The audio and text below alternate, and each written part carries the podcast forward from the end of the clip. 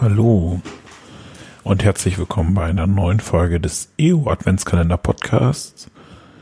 Heute öffnen wir schon das vierte Türchen und mein Name ist Lukas Söker. Ich bin Geschäftsführer der Evangelischen Jugend Oldenburg und des Landesjugendveramtes in Oldenburg.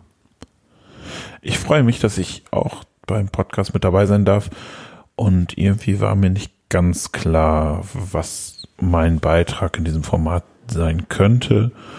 Ähm, ich habe überlegt, irgendwie ähm, ein tolles Rezept zu beizusteuern, eine Weihnachtsgeschichte erzählen oder einfach meine ganz persönlichen Gedanken mit euch zu teilen. Am Ende habe ich mich für Letzteres entschieden. Vor ein paar Tagen schrieb ich ein paar Zeilen auf. Das tue ich manchmal, meistens aber eher nur für mich. Ähm, Im weiteren Verlauf möchte ich aber ein paar dieser Gedanken mit euch teilen.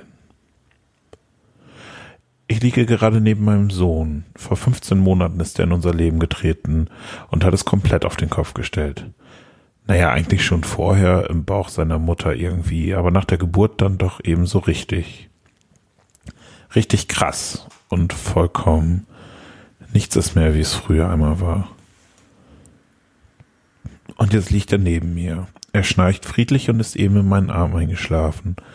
In meinen ihn schützenden Armen in den Armen seines Schicksals. Eltern sind das Lebensschicksal ihrer Kinder. Eine Aussage, die am Whiteboard meiner Kollegin Farina prangt und auf die ich immer gucke, wenn ich auf meinem Schreibtisch sitze. Sie bringt mich zum Nachdenken. Sie fesselt mich und sie ist so wahr. Eltern sind das Lebensschicksal ihrer Kinder. Es hängt an uns, wie wir diesen kleinen Erdenbürger versorgen, erziehen und ihn beim Größerwerden begleiten, wie er sich entwickelt, wie wir mit all den Situationen umgehen, die zur Kindererziehung dazugehören. Und glaub mir, das ist schon heute nicht ganz einfach. Auch wenn ich weiß, dass der längste Weg noch vor uns liegt. Und irgendwie ist das ja auch gut so. Ich liebe meinen Sohn. Ich würde alles für ihn tun. Wirklich alles. Und mir wird schlecht, wenn ich von diesem ganzen grauenvollen Umgang mit Kindern auf dieser Welt lese oder höre, wenn Kinder misshandelt, vergewaltigt oder umgebracht werden. Meine Frau sagte vor ein paar Tagen, dass solche Nachrichten und Gedanken auch vor der Geburt des eigenen Kindes schon grausam waren. Aber inzwischen beinahe unerträglich. Und sie hat so recht damit. Farina, meine Kollegin und mein Office BFF, hat gerade ihre Ausbildung zur Insofa das heißt insofern erfahrenen Fachkraft nach Paragraph, ich weiß es nicht ganz genau, abgeschlossen.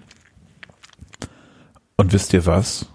Sie erzählt manchmal von Fallbeispielen. Und es gibt noch so, so viele grausame Beispiele aus diesem ganzen Bereich der Kindeswohlgefährdung. Und sie sind gar nicht so weit weg, wie wir immer meinen oder denken. Sie passieren in unseren unmittelbaren Umgebungen. Das macht mich wütend, traurig und nachdenklich. Eltern sind das Lebensschicksal ihrer Kinder. Ich wünsche mir, dass wir alle miteinander wachsam sind, dass wir anzeigen, wenn etwas komisch scheint, dass wir darüber sprechen, warum wir das Nachbarskind so lange nicht gesehen haben, dass wir aufstehen und laut werden, wenn etwas komisch scheint. Und dass wir uns gegenseitig unterstützen. Unterstützen, wenn jemand scheinbar alleine vor Problemen steht, wenn eine Person alleinerziehend ist und das Kind stundenlang weint, wenn es quakig und anstrengend ist, ich wünsche mir, dass wir uns in solchen Fällen unterstützen und Mut machen. Und ich wünsche allen Menschen, die vor diesen und anderen Herausforderungen stehen, Kraft. Viel Kraft. Ich habe gerade eine Nacht hinter mir, in der ich ungefähr vier Stunden geschlafen habe, weil es unserem Sohn nicht so gut ging und ähm, ich mit ihm durch die Gegend laufen musste. Das kostet Kraft. Und ich wünsche jedem, dass er diese Kraft hat.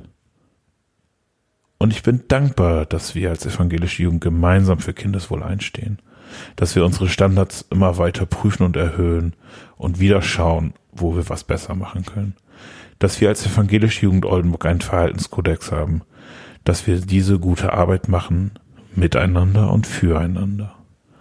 Danke dafür an euch alle. Und ich freue mich auf Weihnachten. Weihnachten mit vielen Aktionen der evangelischen Jugend Weihnachten mit meinem Sohn, meiner Familie, meinen Liebsten. Und das wünsche ich euch auch. Eine gesegnete Advents- und Weihnachtszeit.